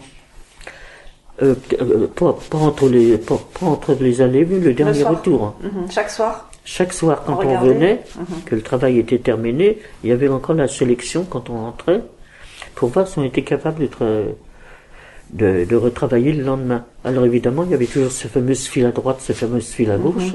On, sa- on savait jamais quelle était la bonne. Ah oui. Oui. Vous saviez jamais de quel côté. De quel euh, côté on était la bonne euh, Oui. Alors finalement, un jour c'était la file de droite, le lendemain c'était la file de gauche. Alors évidemment, quand on rentrait, c'était l'angoisse Bah oui. hein, de dire. Dans, bon, Tous les jours, c'était votre vie qui se jouait à Ah ce oui, moment-là. oui. Tous les jours. à chaque fois qu'on venait de- du travail. Alors évidemment, j'ai fait ce travail jusque fin décembre 43. D'accord. donc de septembre. Alors évidemment, les appels qui duraient pendant des heures au mois d'octobre commencent à pleuvoir, en novembre il commence à neiger. Alors vous voyez, pendant des heures comme ça, euh, sous la neige, hein, euh, il y en a beaucoup qui se relevaient pas. Et puis euh, finalement, le soir, quand on venait du travail, enfin ceux, que, ceux qui- étaient dans la bonne file, on, on allait à la cuisine chercher la soupe dans des grands tonneaux. C'était les, les chefs de bloc qui distribuaient la soupe. Alors là, on avait des, grands, des grandes gamelles en fer. Mais On n'avait pas de cuillère, on n'avait rien. Ah, d'accord. Alors, on nous donnait, on nous donnait une gamelle de soupe pour quatre.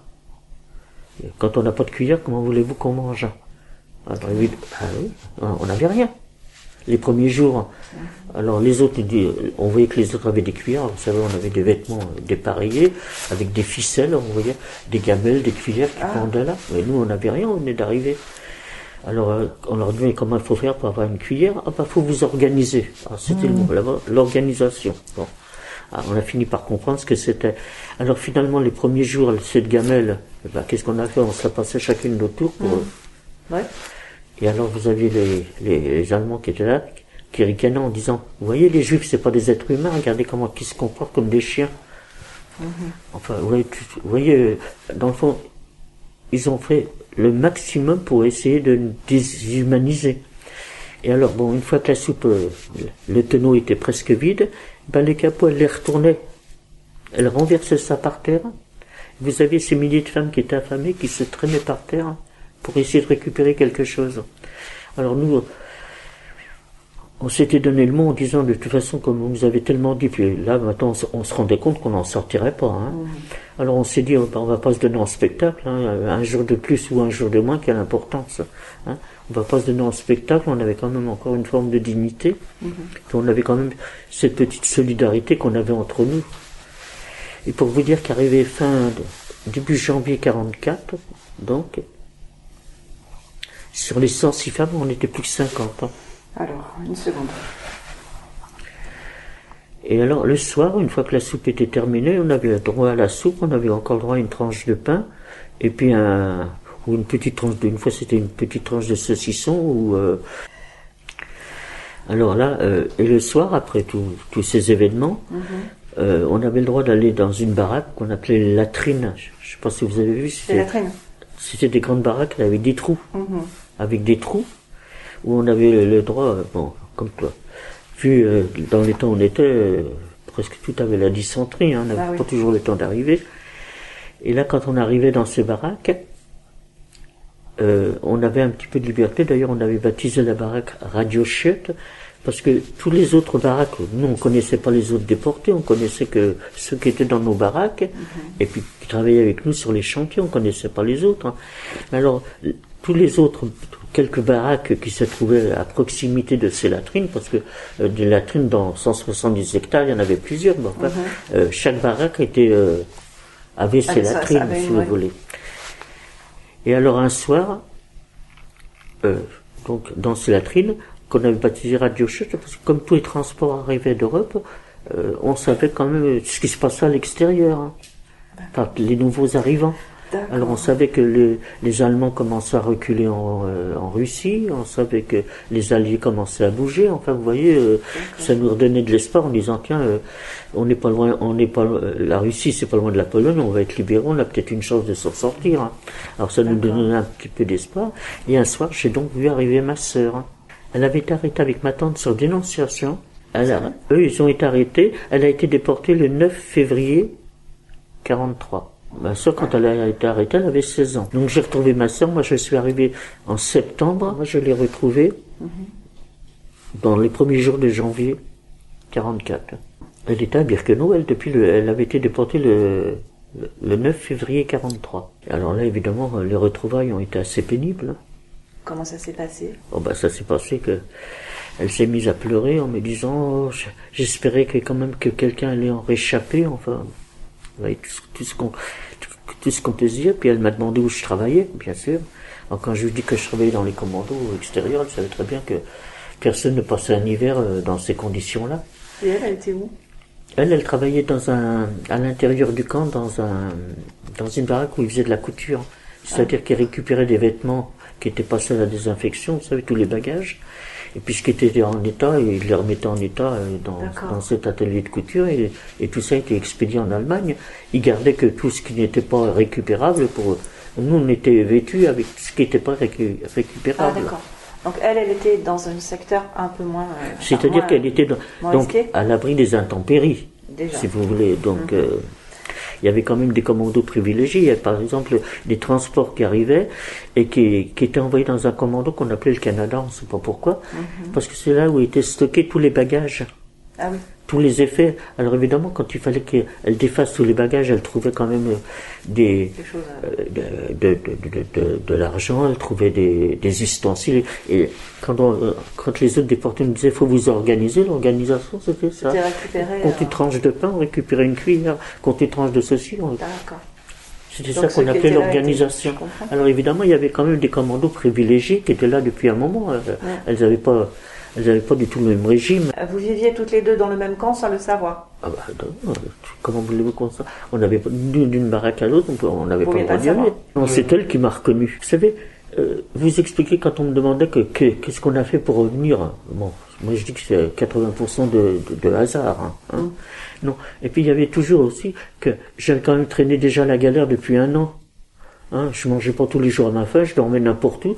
Donc, euh, disons que j'ai moins été, euh, comment dire, euh, saisi par le régime du camp que des gens qui arrivaient de chez eux, qui avaient, euh, qui mangeaient bien, qui vivaient bien. Euh, Donc, euh, disons que moi, mon corps était déjà habitué à des privations, donc peut-être que ça m'a permis, parce que vous savez, quand vous avez, je vois mon frère qui a été déporté en 42, euh, il devait faire 1m80 et je sais pas moi, 80 kilos.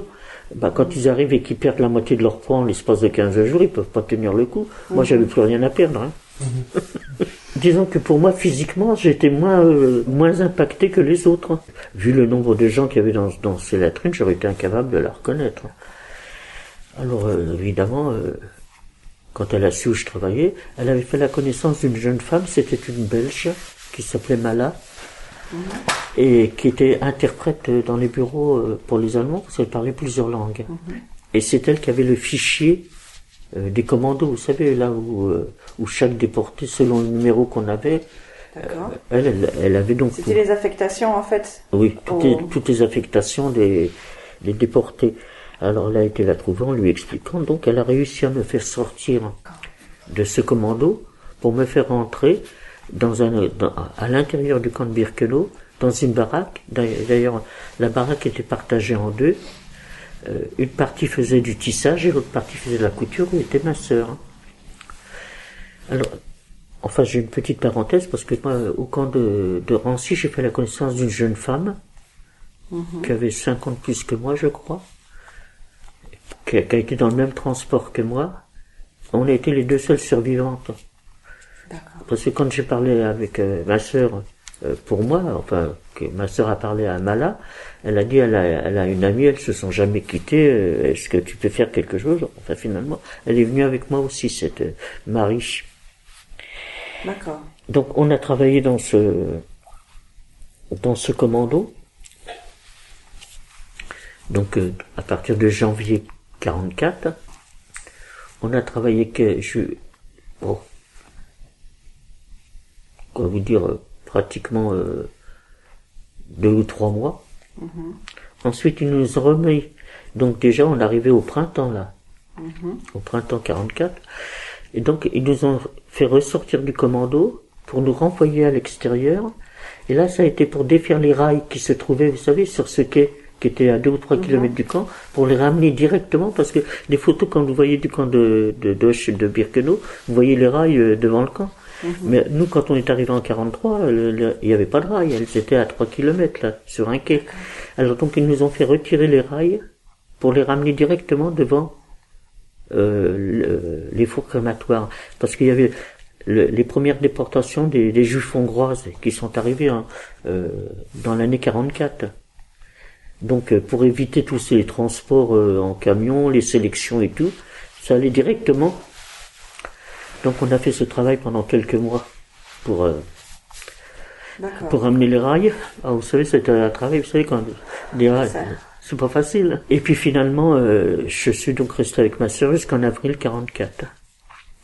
Et puis là, euh, ma sœur, un matin, je l'ai pas vue à l'appel, parce qu'on sortait tous les matins à l'appel. Je l'ai pas vue à l'appel, j'ai dit, tiens, qu'est-ce qui se passe? J'étais donc voir où elle, dormait, parce que les baraques étaient tellement grandes, 800 personnes pour savoir, je savais où elle dormait. J'étais la voir, elle était couchée, alors je lui ai dit, écoute Fanny, lève-toi, tu sais très bien, parce que quand les gens ne se levaient pas pour aller au travail, l'après-midi, les camions passaient pour les récupérer, pour les emmener au crématoire. Mhm. Alors on savait très bien qu'il fallait absolument sortir de la baraque. Alors j'ai dit à ma soeur, écoute, euh, lève-toi, euh, sors, euh, faut pas rester là, on va essayer de voir comment s'organiser pour, pour la camoufler, quoi. Et puis finalement, elle m'a dit non, non. Elle dit, je bouge plus, j'en ai assez. Elle, était vraiment à bout, hein, ah oui. Bah, avoir tenu 14, mois à ce régime-là. C'est à ce moment-là qu'elle m'a prise dans ses bras. À bout de force, Et puis qu'elle m'a dit, écoute, moi, c'est pour moi, c'est fini. Puis de toute façon, euh, la seule chose que je regrette, c'est de ne pas être monté dans les camions quand on est arrivé, hein, pour en arriver là. Et elle m'a serré dans ses bras, puis elle m'a dit, écoute, toi, t'as encore une chance. Si, si tu peux tenir le coup jusqu'à la fin, elle dit, je pense que maintenant, on, se rendait compte que c'était la fin de la guerre. Hein. Alors elle me dit, essaie de tenir le coup et, euh, quand tu rentreras en France, si tu as la chance de rentrer, promets-moi de témoigner, de raconter ce qui nous est arrivé pour pas qu'on soit les oubliés de l'histoire. Hein, que le monde entier sache ce qui s'est passé dans ces camps. Et elle m'a répété ça je ne sais combien de fois, puis à la fin il a quand même fallu que je sorte à l'appel. Puis quand je suis revenu le soir, elle n'était plus là. Donc je, je lui avais fait la promesse pour la consoler.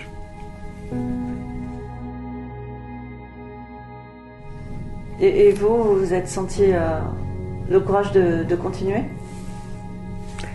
Vous savez, moi, quand je suis rentré dans le, au camp à 15 ans, quand j'ai vu les premiers mois comment que ça se passait, j'avais comme un blanc dans la tête en disant je peux pas mourir à 15 ans. Vous savez, une, idée fixée. Ah oui. Et puis peut-être l'inconscience de la jeunesse.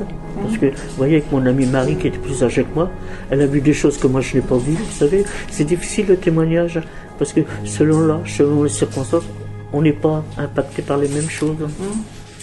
Bah, vous savez, vous avez des femmes qui avaient été séparées de leurs enfants, qui avaient été séparées de leur mari.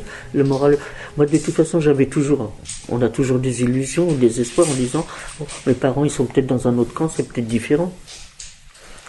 Vous saviez pas où était, vous aviez, vous aviez aucune idée de où était votre, le reste de la famille à ce moment-là? Non, absolument. Et vous aviez espoir de les retrouver? Non, bah, de toute façon, inconsciemment, je savais qu'ils étaient arrivés à Auschwitz, mais dans mon idée, je me suis dit peut-être qu'ils ont été ailleurs. D'accord, il y avait un espoir. Et vous, qu'est-ce qui vous a fait tenir C'est cette espèce de, c'est l'espoir, l'inconscience, un peu tout?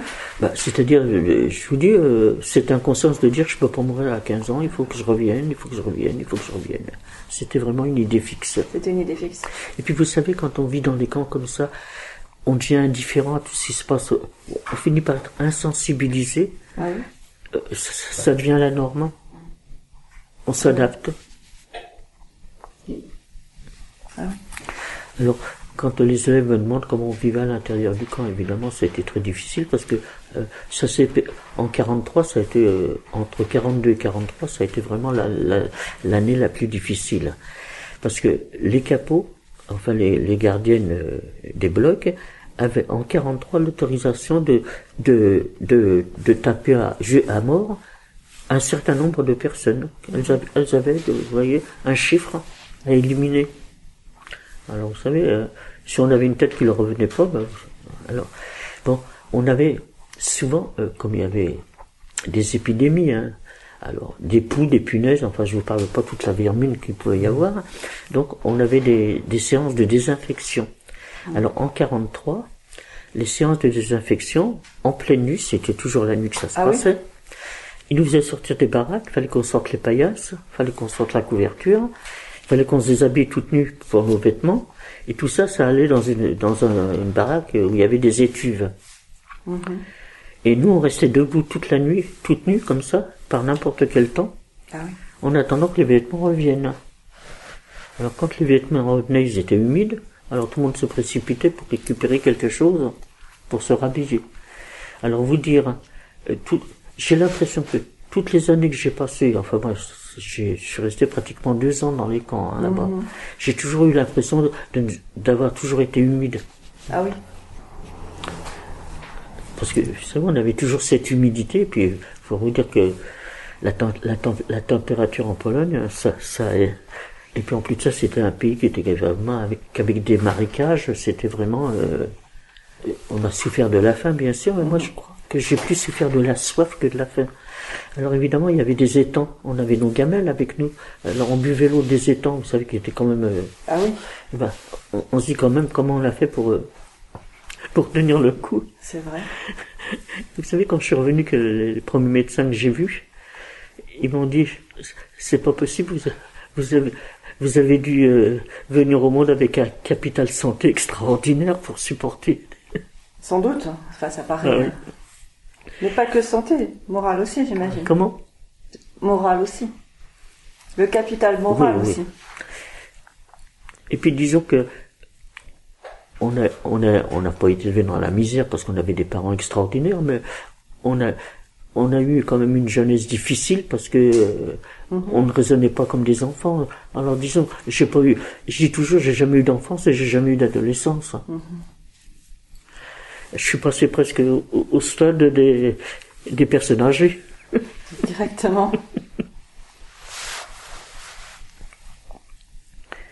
Alors évidemment, quand on avait ces désinfections, alors à partir de 44, ils ont construit une baraque où ils ont mis, ils ont fait la désinfection dans les baraques. Alors ça fait que quand il y avait des infections, on était quand même à l'abri. Ah, d'accord. Mais pas en 43. Ils s'organisaient différemment parce que ça devait leur faciliter plutôt que de transporter Oui. les vêtements. On les, comme ça, on les habillait sur place. Ouais. C'est comme pour les rails. Hein. C'est comme pour les rails, oui. C'est ça. Si ça leur simplifiait la vie à eux. Voilà, C'est, eux, eux, c'est leur, leur- leur simplifier leur vie, mais pas la nôtre. hein. Enfin, nous, ça nous arrangerait quand même d'être à l'abri. Enfin, finalement, vous dire, on est arrivé comme ça. Alors, évidemment, les derniers transports qui arrivaient euh, à partir de 44, donc restaient très peu à Birkenau, parce que comme euh, les Allemands avaient pratiquement perdu la guerre, euh, tous les Allemands disponibles avaient été mobilisés, et dans les usines d'armement, il leur fallait de la main-d'œuvre.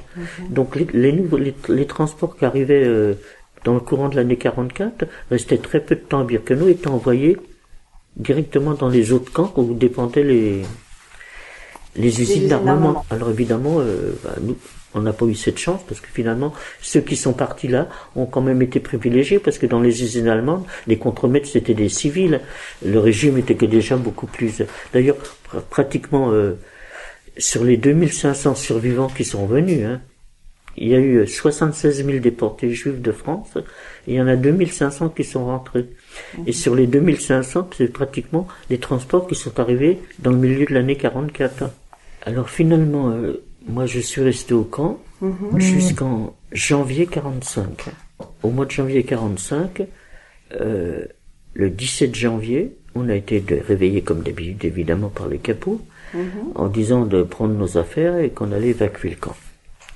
Et qu'il fallait que tout le monde euh, sorte, parce que ceux qui ne pourraient pas sortir, euh, d'ailleurs, on avait eu des prémices parce qu'ils avaient déjà commencé à démolir euh, euh, les crématoires. Ah, Un ou deux crématoires, ils avaient des, démoli, donc on se disait, bon, il se trame quelque chose, on ne sait pas quoi, mais enfin on se rendait bien compte que vous aviez pas d'informations de l'extérieur à ce moment-là qui vous permettait euh, Euh, à ce moment-là, non, parce que les transports, euh, je vous dis, les transports qui arrivaient ne restaient pas sur pas. place. Donc du coup, vous aviez moins d'informations. On avait moins d'informations. Eh ouais. Mais euh, les, Donc- les informations, c'est toujours pareil. Vous savez, quand il y a beaucoup de monde comme ça, du bouche à oreille, mais enfin, quand on a vu, parce que moi j'étais dans le bloc 27, et Mhm. le bloc 27, euh, il y avait juste euh, une rangée d'arbres qui Mhm. nous séparait de- d'un crématoire. Donc on, on l'a vu démolir, on a dit il se passe quelque chose. On savait pourquoi. Enfin, on sentait quand même que c'était.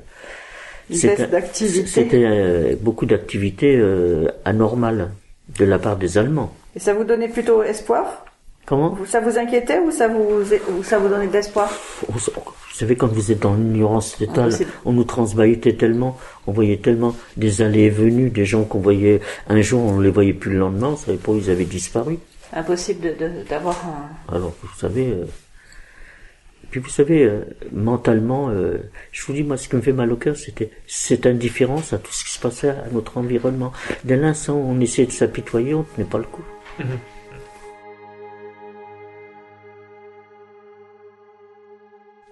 Et donc ils vous réveillent et ils vous disent on va être évacué. Comment? Ils vous réveillent en vous disant qu'on évacue le camp. Oui, et qu'il fallait que tout le monde évacue le camp parce que euh, ceux qui restaient, ils allaient miner le camp pour faire tout sauter pour pas laisser de survivants derrière eux. Ah c'est ce qu'on vous dit. On vous dit le camp va être miné, d'accord. Alors évidemment, euh, même les grabataires, tout le monde s'est précipité pour sortir. Parce que vous savez, tant que vous n'êtes pas mort, on a toujours l'espoir. Bien sûr. Et puis finalement, ben, on s'est retrouvés sur les routes le 17 janvier 45 par moins 20 degrés. Et c'est ce qu'on a appelé la, la marche de la mort. Donc on est arrivé au camp de Bergen-Belsen, on y est resté très peu de temps, que ça, je vous dis, il y a encore des entreprises allemandes qui venaient chercher de la main d'œuvre Ah ouais. pour aller travailler dans les usines d'armement. Alors, ils ont encore trouvé un train qui nous a emmenés, à peu près 200 femmes. Et alors, évidemment, il y avait le problème, c'est que les Russes bombardaient les lignes de chemin de fer d'un côté, les Alliés de l'autre côté. Nous, on était dans les wagons fermés, alors on se disait pourvu que ça nous tombe pas dessus, parce que là, on sentait vraiment que c'était la fin. Vous voyez, jusqu'à la fin, hein, ils nous évacuaient pour pas qu'on tombe aux, aux mains des Alliés, hein, jusqu'à la fin. Et finalement, on est arrivé au camp de Flossenbourg Alors. qui se trouve dans le sud de l'Allemagne. Et là, on n'a pas été directement dans le camp de Flossenbourg, on était dans une annexe. Donc, on a été travailler dans cette usine d'armement. Je crois qu'on y a travaillé à peu près une semaine, hein, pour dire pas longtemps, parce que l'usine a été bombardée pendant la nuit. hein. Tout, D'accord. tout, était, tout a été bombardé. hein. C'était vraiment un champ de ruines, hein, l'Allemagne, à, à ce moment-là. Donc, on s'est retrouvés, nous, bloqués dans ce, dans ce camp. Alors on avait l'appel le matin, on faisait des corvées, on retournait dans le sur nos chalets, on attendait. On a attendu. Alors euh, ça c'était le, le 15 avril. Pratiquement tous les camps avaient été libérés. Tous les camps qui se trouvaient, sauf ce camp de Flossenbourg qui était dans le sud, tout à fait dans le sud de l'Allemagne. Et un matin, on nous a fait sortir en- encore précipitamment de, de nos baraques. Ils avaient encore trouvé un train, vous voyez, euh, la Ah, guerre bah oui, était ils avaient encore de la pratiquement... ressource? Ben, je vous dis, euh, ils avaient de la ressource. Vous savez, le transport des juifs était prioritaire. hein. Bien sûr, ouais. Alors là, ils nous ont remis encore dans un train. Et on est, et on est arrivé à Mauthausen, au camp de Mauthausen en Autriche. D'accord. Alors là, quand on est arrivé au camp de Mauthausen, c'est d'ailleurs là que j'ai fait la connaissance de beaucoup de brigadistes espagnols. Et oui, ils en avaient plein. Parce que c'est, ils avaient été envoyés au camp de Mauthausen. Et quand on est arrivé au camp de Mauthausen, on nous a mis sur la place d'appel. En nous disant qu'on allait de nous déshabiller, qu'on allait prendre une douche. Alors ça, on, s'est Ah. regardé, on a dit bon, les douches on connaît, C'est bon? On bouge pas. Et alors à l'époque, on était, c'était plus les, les nazis qui nous gardaient parce qu'ils avaient été envoyés sur le sur le front. C'était, Mhm. ils avaient euh, réquisitionné des personnes d'un certain âge pour garder les camps. Alors ils nous disaient mais non, euh, c'est des vraies douches. Vous vous rendez compte Vous êtes couverts de vermine, il y a des épidémies et ceci et cela. Il faut absolument aller vous laver. On a dit bon, bah, de toute façon. hein, on ne s'est pas lavé souvent, on continuera comme ça, et on est resté pendant des heures en disant on bouge pas. Si vous voulez, vous nous fusillez sur place, mais on restera debout à l'appel, on ira, on n'ira pas aux douches. Et puis au bout de quelques heures, bah, ils nous ont propul- propulsés dans le bas du camp de Mauthausen où il y avait deux, deux baraques vides. Ils nous ont mis là-dedans. Alors le matin, on avait l'appel comme si de rien n'était, mais on n'a jamais travaillé, on n'est jamais sorti de, de- de ce petit camp. Alors on avait une espèce de cour qui était entourée de barbelés là autour. Alors une fois que l'appel était terminé, ben, on allait du chalut à la cour se coucher par terre parce que à cette époque-là, au mois de mai, il faisait beau. Et on est resté là jusqu'au 5 mai 1945. Et le 5 mai 1945, on a eu l'appel le matin, c'était un samedi. Et là, je pouvais plus me lever. Ah bon? J- oh, j'en- pouvais plus. J'étais vraiment arrivé au bout du rouleau. hein, là. Et j'avais mon amie Marie, là, vous savez, cette dame Oui que je vous ai... Elle était je- toujours avec vous? On, on s'est jamais quitté. On a été, les, on a été les deux seuls à revenir de. C'est vrai. Et elle m'a fait sortir de force le matin. Et puis après, je suis retourné me coucher. Et à une heure de l'après-midi, on est sorti dans la petite courette qu'on avait devant la baraque. Et puis on a vu le drapeau blanc qui était sur la forteresse de Mauthausen. Donc les Allemands étaient partis le 5 mai et avaient ouvert les portes en disant qu'ils allaient revenir et toujours pareil, miner le camp, euh, fusiller tout le monde, enfin bref, comme ils avaient l'habitude de le dire.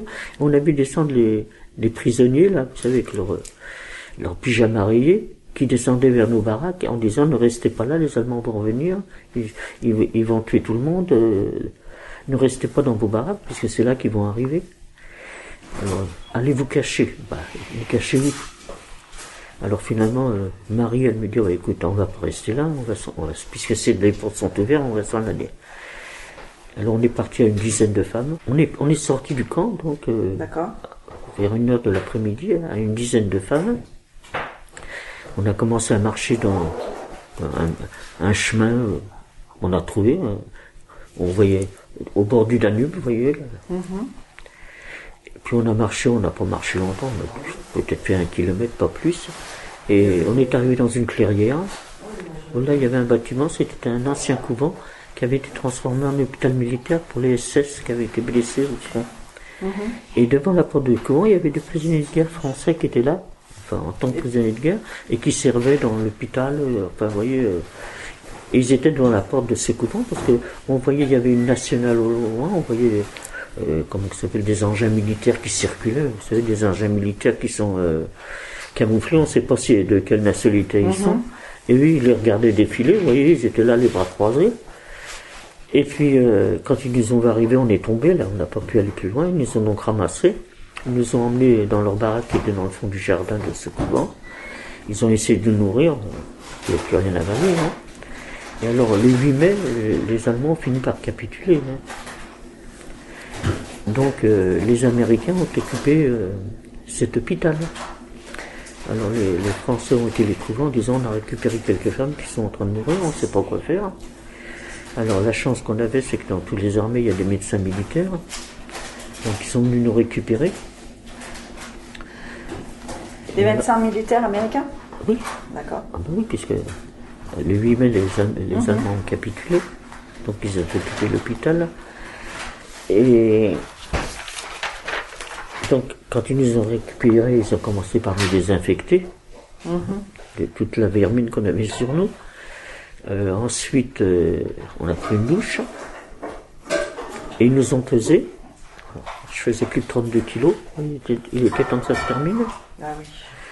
Et puis après, ben, quand euh, ils ont vu dans l'état où il était, ils ont fait des, des examens un peu plus approfondis. On avait attrapé le typhus parce que les deux baraques dans lesquelles on nous avait mis à Mauthausen, c'était l'ancienne infirmerie.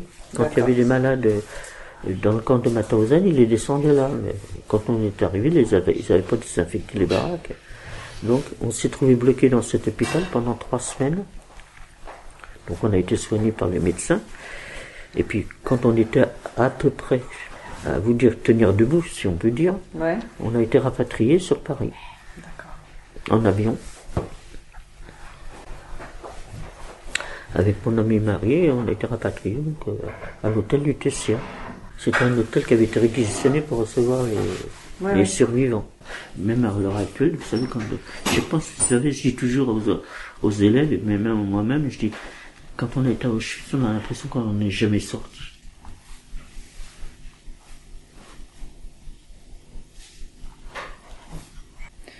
Vous avez laissé une part de vous